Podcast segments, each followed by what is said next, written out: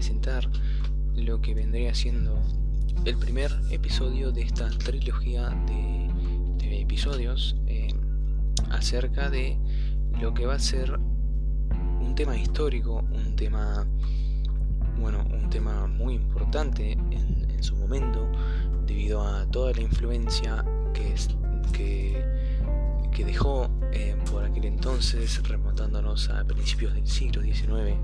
Eh, obviamente que el que escuche esto se lo esperará por el título, por la misma descripción. Eh, así que paso a dejarles con el podcast el primer episodio de 3 y espero que lo disfruten y que puedan llevar a cabo el uso de esta información si es que realmente les es útil.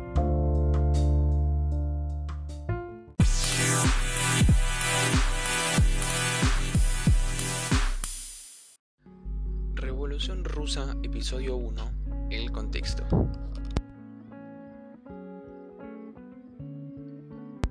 Hola, me presento, mi nombre es Bruno Trapanoto y en este momento vamos a hablar sobre algunos de los hechos más importantes en la historia general de Europa, aunque también vamos a tocar temas locales e incluso acerca de personas particulares.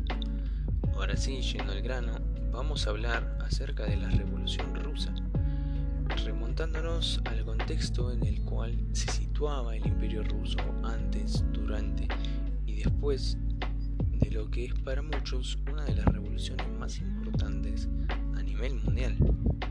Este pensamiento se debe a que afectó mucho, tanto localmente como a Europa en general, debido a que instaló ideales que tuvieron muy buenos resultados con muy poco tiempo para la creciente República Rusia, eh, rusa. Aunque fuera, de, aunque fuera de Europa o incluso hasta Asia, estos ideales no avanzaron momentáneamente hacia demás continentes. Para comenzar a hablar sobre el contexto en el que se situaba el llamado en aquel momento Imperio Ruso, tendríamos que remontarnos a más de 200 años hacia el pasado. Allá por el inicio del siglo XVII se levantó un nuevo gracias a los llamados Pedro I y Catalina I, conocidos también por esto como Pedro y Catalina los Grandes.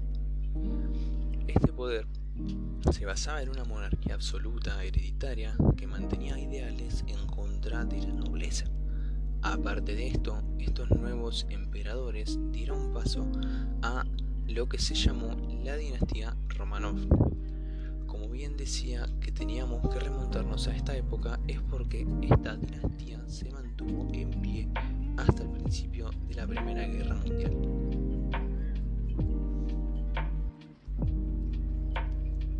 Rusia se encontraba extensa en territorio debido a que esta autocracia se dedicó por mucho tiempo a conquistar. El pueblo ruso, aparte de la geografía que posee hoy en día, también contaba con muchas extensiones, como por ejemplo la actual Bielorrusia, Filipinas, grandes porciones de Polonia y de Turquía, los conocidos como países bálticos, países de Asia Central e incluso Alaska junto a algunos territorios del otro lado del estrecho de Bering.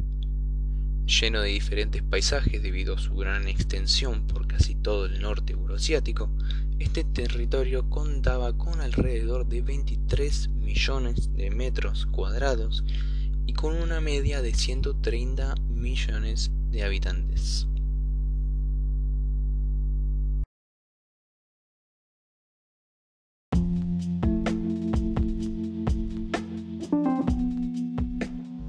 Retomando sobre el gobierno, el gobernante Romanov de turno era denominado zar. Era una autocracia que solamente enfocaba sus propias leyes a favor de la burguesía y la aristocracia. Sobre el resto, el zar era el líder de las decisiones jurídicas, culturales y religiosas. En otras palabras, él tenía la palabra. Todo era aprobado o rechazado por él. era el único que tomaba decisiones. Adentrándonos un poco a la era moderna, durante el siglo XIX, el imperio ruso perdió un montón de poder debido a las sufridas guerras en las que participó, que arrastraban una inmensa crisis económica interna. Una crisis que llevó a la clase obrera y a los campesinos a la esclavitud absoluta, sin apenas recursos para vivir por su cuenta, ni libertad de aprovechar su propio trabajo para su beneficio.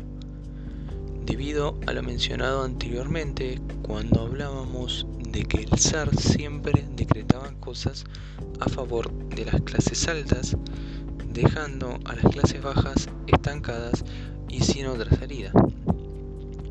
Estos eran reprimidos si intentaban lo contrario, así que no se les dejaba otra opción.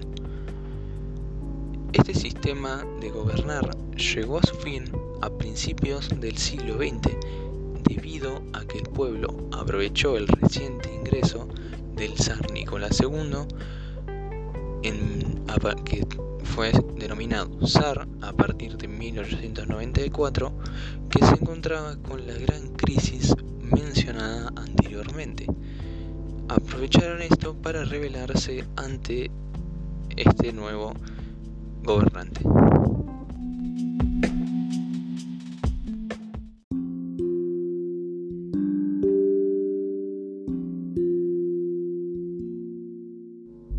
Nicolás II se encontraba disputando una guerra contra Japón por una, por una ciudad llamada Manchuria, cuando la rebelión interna comenzó. Este proceso se realizó durante 1905. Esta guerra se desató oficialmente el 10 de febrero de 1904 y consistía en la invasión del imperio ruso a esta ciudad, que era la única ciudad con recursos que Japón podía explotar. Por esto mismo fue por lo cual también la invadió Rusia. Como venía diciendo, la revelación del proletariado, es decir, los obreros sobre la justicia, inició ya cuando se veía la clara derrota de Rusia el pueblo no paraba de perder valiosos soldados y valiosas inversiones en armamento, aparte de todos los derechos que no se les eran brindados. Es así como comienza todo. Llegando al final de este episodio, em, simplemente quería acotar que esta guerra, evidentemente Rusia la termina perdiendo, bueno, el imperio ruso la terminas perdiendo. Y esto genera lo que veremos en el próximo capítulo como la revelación pública del pueblo. Ahora sí, nos encontraremos en el próximo episodio adentrándonos en cómo se dio este reclamo ante esta situación. Así que adiós y nos vemos en la próxima.